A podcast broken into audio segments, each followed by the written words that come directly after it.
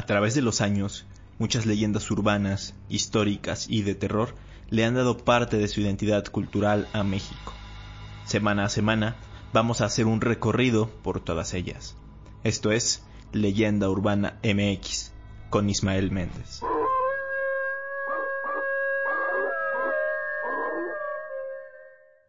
¿Qué tal? Bienvenidos a Leyenda Urbana MX Podcast. Me da mucho gusto saludarlos en el episodio número 10 de este programa dedicado a las historias y leyendas curiosas y aterradoras de México. Oigan, antes de continuar, me sorprendió mucho lo que se habló sobre las poquianchis derivado del episodio anterior, que si no lo han escuchado los invito a que vayan a echarle una oída aquí en Spotify. Voy a leer parte de los comentarios porque me parece interesante rescatarlos. Claudia Robles comentó, mi abuelito contaba que en su rancho llegó a trabajar un tipo que había trabajado para las Poquianchis, y decía que era poco lo que se contaba en los medios, que las atrocidades eran a nivel increíble. Luego Luz Clarita dice, mi mamá era adolescente en el tiempo de las Poquianchis, me platicaba que cuando se quería ir de fiesta mis abuelos la espantaban con que se le iban a robar esas mujeres horribles. Luego Juan José López nos comparte, del caso de las poquianchis se habló en casa y creo que más en el sentido de hacernos ver, a mis hermanas y a mí, de que había gente que cometía crímenes o que era peligrosa en el mundo. Por último, Javier Reidiz comenta, Estoy muy agradecido de que menciones a San Francisco del Rincón como uno de los escenarios más importantes en la historia de las Poquianchis, pues así lo fue, aunque muchos lo omiten. Este lugar tiene tal relevancia, ya que aquí establecieron una nueva versión del burdel Guadalajara de noche, por la calle Allende. Muchas gracias a ellos y a todos por sus comentarios. Por cierto, creo que estaría bueno a partir de ahora seleccionar un par de comentarios del capítulo anterior para mencionarlos antes de hablar sobre lo que se tiene preparado para la semana en curso. Espero que les guste la dinámica, ya que para algunos puede alargar mucho la introducción, pero en lo personal siento que está bien porque amplía la interacción con todos ustedes. En fin, sobre el tema de hoy, el cual ya vieron en el título y en la portada obviamente, ya hablé en un video de mi canal hace ya algunos años y es sobre animales que presagian muerte. Aquí sí me gustaría ser muy específico y mega aclarar que simplemente voy a contar o a dar a conocer creencias populares y leyendas relacionadas. En ningún momento estoy diciendo que sea cierto o que por eso hay que despreciar a estos animalitos y lo enfatizo porque en YouTube sí me llegan comentarios de este tipo diciendo que pues que yo estoy haciendo apología a que sean vistos con malos ojos, etcétera. Dicho esto, y una vez más invitándolos a que me sigan en el Facebook Leyenda Urbana MX y en mi Instagram Ismael ZAEK, vamos de lleno con el tema. Empezamos desde lo más general con la definición de presagio. En el diccionario se define como la acción de anunciar un hecho futuro a partir de la interpretación de ciertos indicios o por simple intuición. Los presagios pueden considerarse buenos o malos dependiendo de su interpretación y de la forma en que haya sido dicho.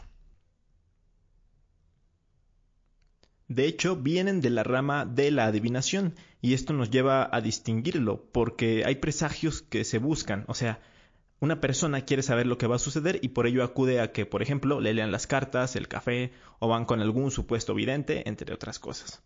Pero hay otro tipo de presagios que son los involuntarios. Eh, simplemente llegan o aparecen, son signos, símbolos o sucesos que mediante cierta interpretación tienen un significado específico. Por ejemplo, aquí en México son muy conocidos los presagios funestos. Diez años antes de la conquista de México, Moctezuma comenzó a ver una serie de señales de sucesos atípicos que supuestamente anunciaban la caída del imperio mexica. Entre ellos estaba la aparición de una espiga de fuego en el cielo, un incendio en el templo dedicado a Huitzilopochtli o una extraña marejada en el lago de Texcoco que inundó parte de la ciudad.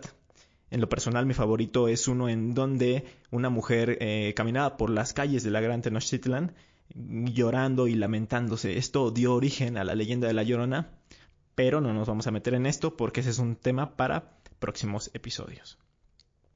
A lo largo de los años y en diferentes culturas, los animales también han sido parte de estas interpretaciones.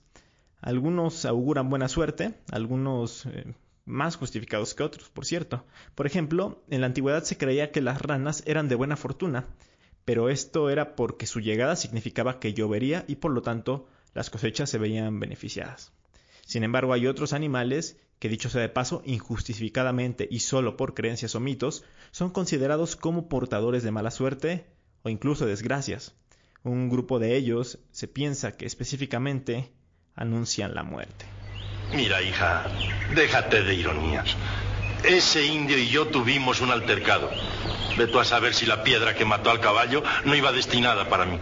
Si Tizoc hubiera lanzado esa piedra contra ti, te habría dado exactamente en la cabeza. Y ahora sería el caballo el que lo estaría contando.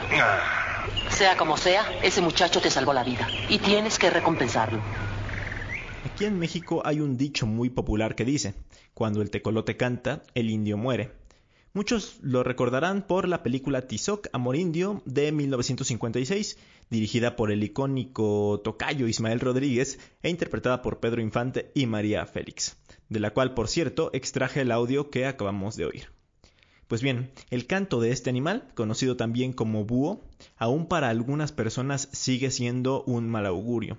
Esto puede derivarse desde épocas prehispánicas, pues los mayas tenían una leyenda, la leyenda del Tunculucho y dice más o menos así. Se cree que en una época lejana, el tunculuchú o tecolote era considerado el pájaro más sabio del reino de las aves. El resto de pájaros lo buscaban cuando querían el consejo, y todos admiraban su conducta serena y sensata. Un día, el tunculuchú recibió una carta, en la cual se le invitaba a una fiesta que se llevaría a cabo en el palacio del reino de las aves.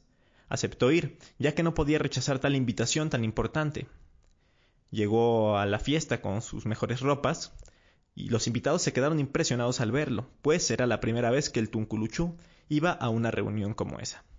De inmediato se le dio el lugar más importante de la mesa y le ofrecieron comida y balché, un licor maya. Pero el Tunculuchú no estaba acostumbrado al alcohol y apenas vivió unos cuantos tragos, se emborrachó. Sin embargo, lo mismo le sucedió a los demás invitados, que convirtieron la fiesta en una algarabía. En eso estaban cuando, por ahí, un maya, conocido por ser bastante molesto, al oír el ruido que hacían los pájaros, se metió a la fiesta dispuesto a hacer maldades a los presentes. El maya comenzó a reírse de cada ave, pero pronto llamó su atención el tunculuchú. Sin dudarlo, corrió tras él para jalar sus plumas, mientras el mareado pájaro corría y se resbalaba sin parar. Después, el hombre arrancó una espina de una rama y le picó las patas. Aunque el pájaro las levantaba una y otra vez, lo único que logró fue que las aves creyeran que le había dado por bailar y se reían de él a más no poder. Fue hasta que el maya se durmió por la borrachera que dejó de molestarlo. La fiesta había terminado y las aves regresaron a sus nidos. Algunas se reían a carcajadas al recordar el tremendo ridículo que hizo el tunculuchú. El sabio pájaro sentía coraje y vergüenza al mismo tiempo, pues ya nadie lo respetaría después de lo sucedido. Entonces, decidió vengarse de la crueldad del Maya. Estuvo días planeando el peor castigo. Era tanto su rencor que pensó que todos los hombres debían pagar por la ofensa que él había sufrido. Así, buscó en sí mismo alguna cualidad que le permitiera desquitarse y al final decidió usar su olfato.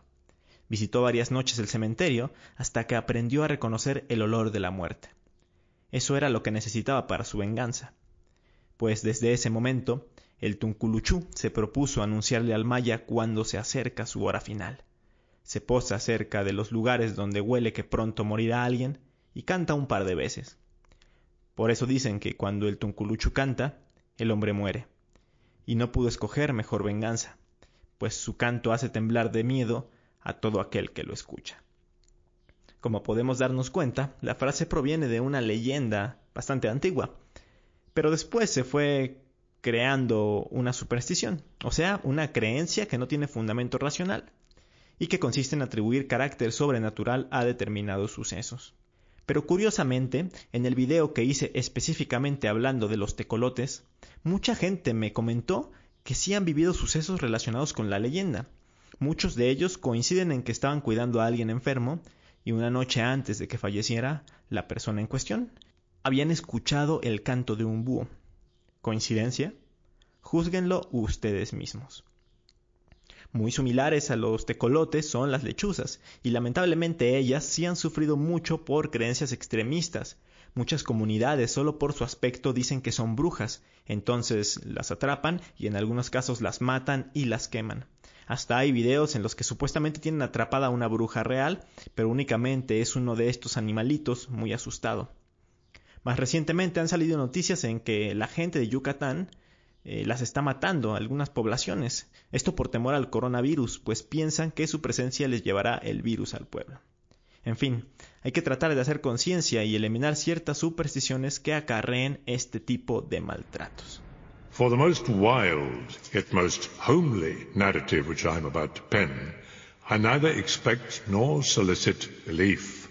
Mad indeed would I be to expect it, in a case where my very senses reject own evidence. Yet mad am I not, and very surely do I not dream.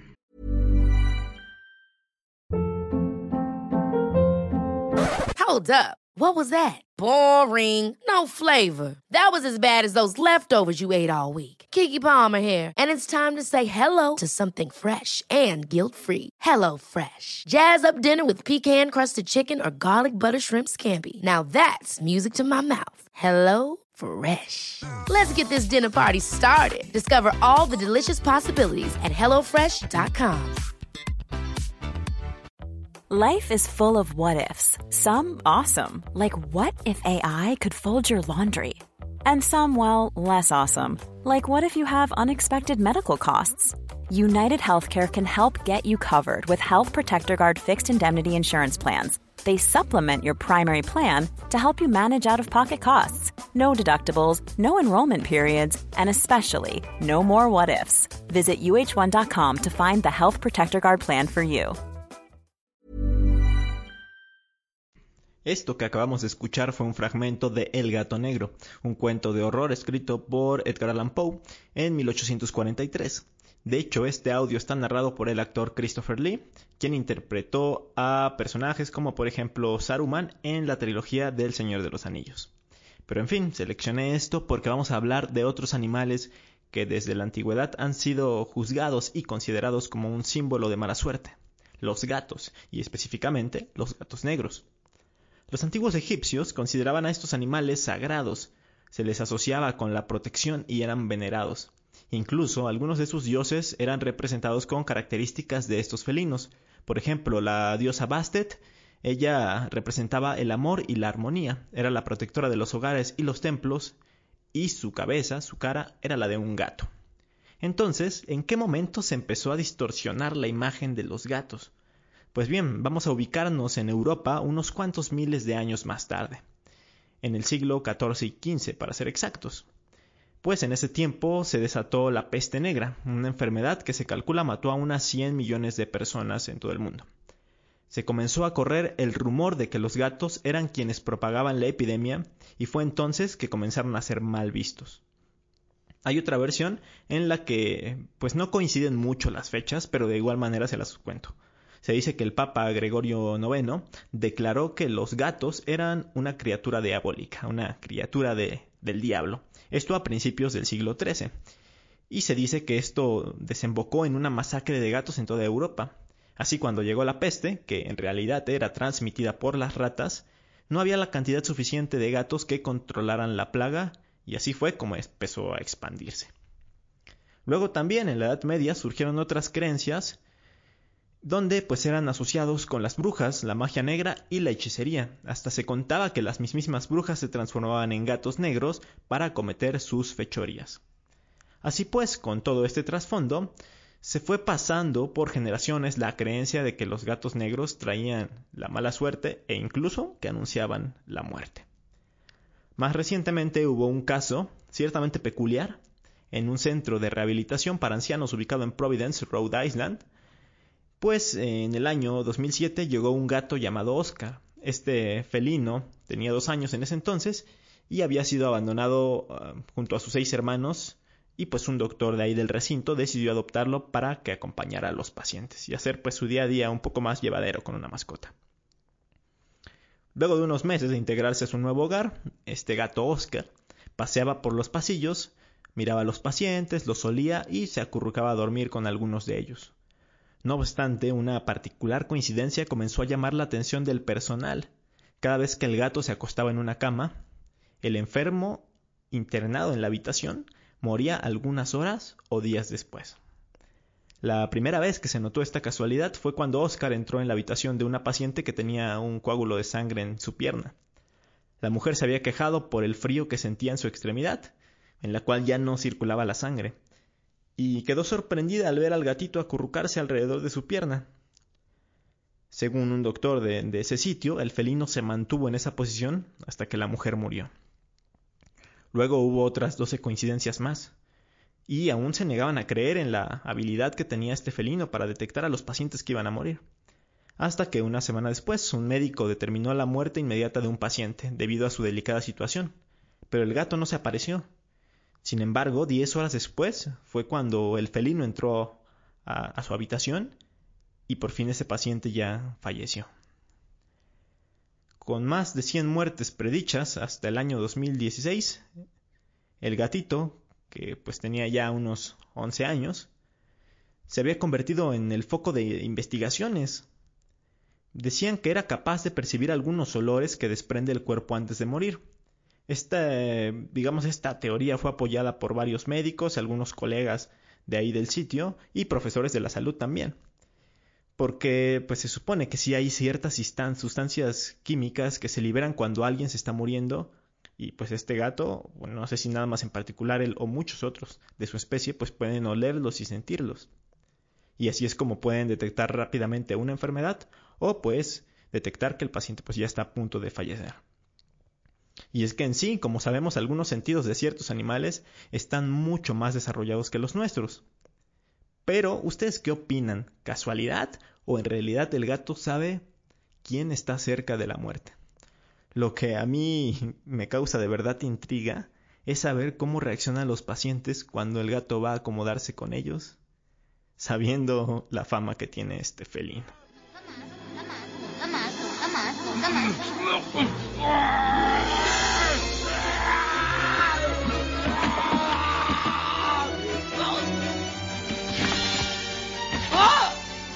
Cuervo nunca se fue.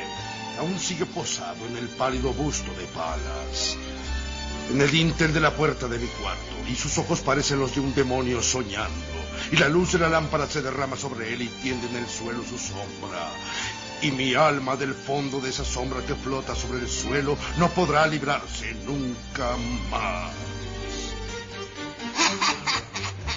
Otro audio de una obra del gran Edgar Allan Poe es inconfundible nunca más, o en su idioma original Nevermore, marca el final de El cuerpo, uno de los escritos más reconocidos de la literatura universal. Aunque en esta ocasión yo decidí utilizar la parodia homenaje que hicieron en una de las casitas del horror de los Simpsons, porque también me parece una genialidad su adaptación, con Bart como el cuervo atormentando a Homero.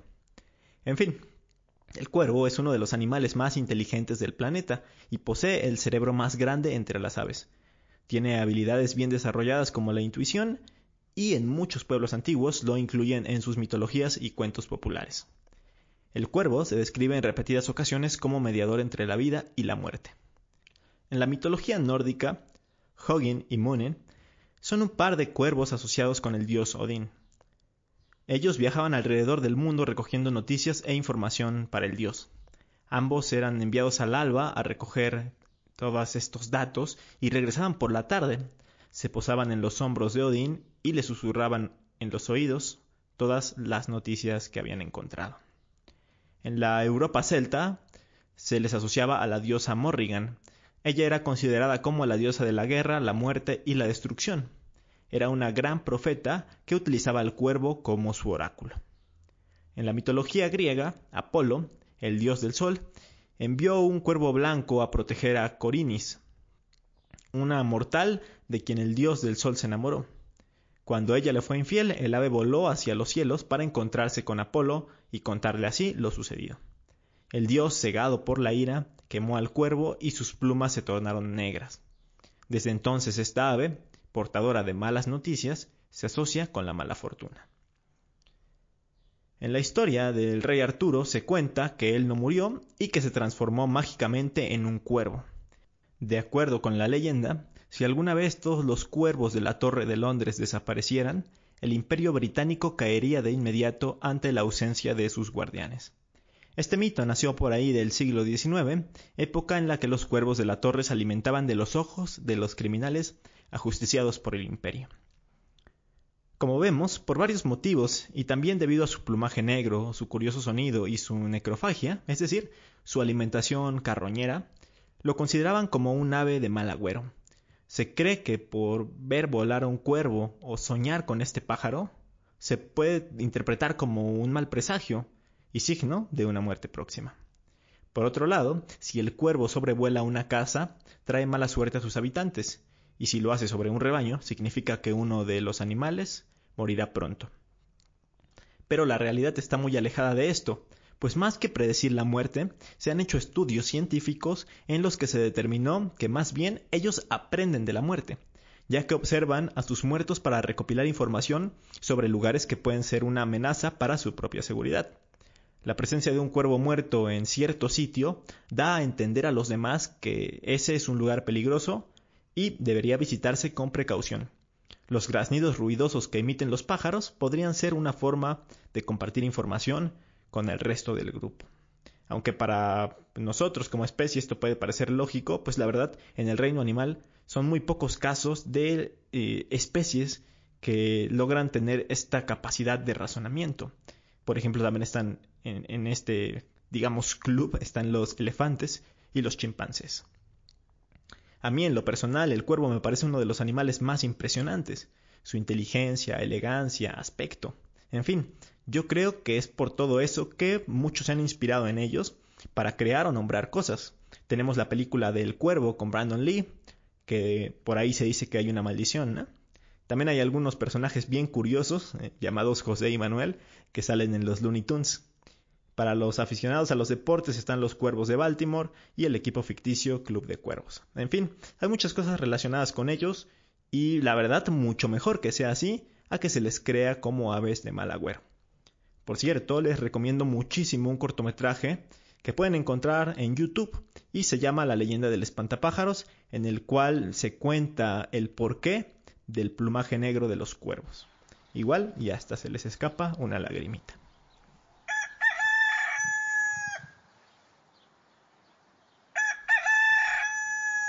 En esta siguiente y última sección voy a mencionar a muchos otros animales, pero sin profundizar tanto en sus casos. Esto porque se consideran presagios, pero solo si hacen ciertas acciones o si son vistos en lugares muy específicos. Zorros. Las creencias populares dicen que cuando este animal se cruza en el camino de un conductor, de derecha a izquierda, es una señal de mal augurio. También se cree que cuando un zorro entra a una casa de día, sin que pueda salir después porque no encuentra el camino, es el anuncio de que alguien cercano a esa familia morirá. Mariposa negra. Debido a su color y al ser animales nocturnos, en la antigüedad se les relacionó con seres malignos o incluso con brujos. Actualmente la presencia de esta mariposa negra se cree que es sinónimo de muerte en horas próximas. Luego hay otro insecto al que se le conoce popularmente como ratón viejo, del que se dice lo mismo que la mariposa negra. Si se le ve cerca de una casa, si se queda parada en los muros de esa casa, alguien va a morir en muy poco tiempo. Aunque en sí estas son una especie de polillas. Mm, debo decir que a mí sí me causan un poco de incomodidad, la verdad no por lo que se cree, sino por su aspecto. La verdad se me hace un poco, un poco raro. Caballos. Una creencia que de hecho se dice que es muy antigua, cuenta que si un caballo mira fijamente a una persona durante el funeral de otra, está anunciándole que él será el próximo en morir. En un caso similar como al del tecolote, tenemos otra ave, la calandria, que es un, un pájaro muy curioso. Se cree que si esta ave anida en una casa, es símbolo de que alguien de ese hogar fallecerá muy pronto. También las creencias populares dicen que si la calandria mira fijamente a una persona enferma, lo curará, pero si rechaza la mirada, rechaza verlo, quiere decir que morirá. Y ya por último, y este ya se me hace algo muy muy rebuscado, es lo que se cuenta sobre las gallinas. Si alguien ve conversando, entre comillas, o sea, interactuando un gallo con una gallina, significa que en las siguientes horas se producirá la muerte de una mujer soltera, pero si dos gallinas cacarean con un gallo, entonces quiere decir que morirá una pareja. Yo me pregunto mm, quién hace estas interpretaciones, ¿no? O sea, alguien que haya visto esas dos gallinas cacareando con el gallo habrá dicho, ah, yo creo que se va a morir una pareja.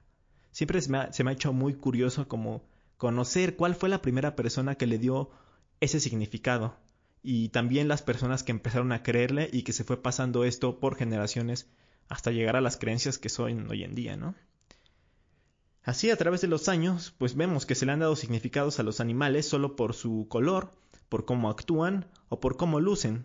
Pero yo creo que todo se queda en eso, en creencias, en supersticiones.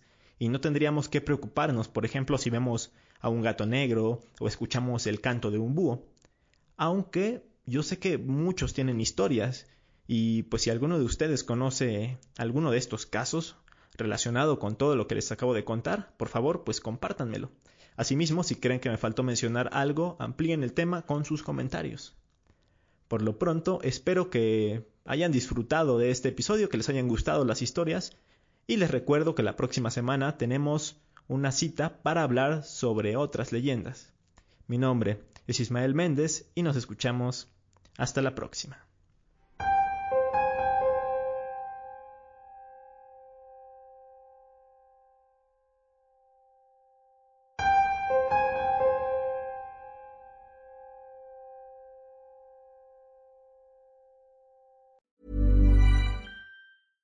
Ever catch yourself eating the same flavorless dinner three days in a row? Dreaming of something better? Well, HelloFresh is your guilt-free dream come true, baby. It's me, Kiki Palmer. Let's wake up those taste buds with hot, juicy pecan-crusted chicken or garlic butter shrimp scampi. Mm. Hello Fresh. Stop dreaming of all the delicious possibilities and dig in at HelloFresh.com. Let's get this dinner party started.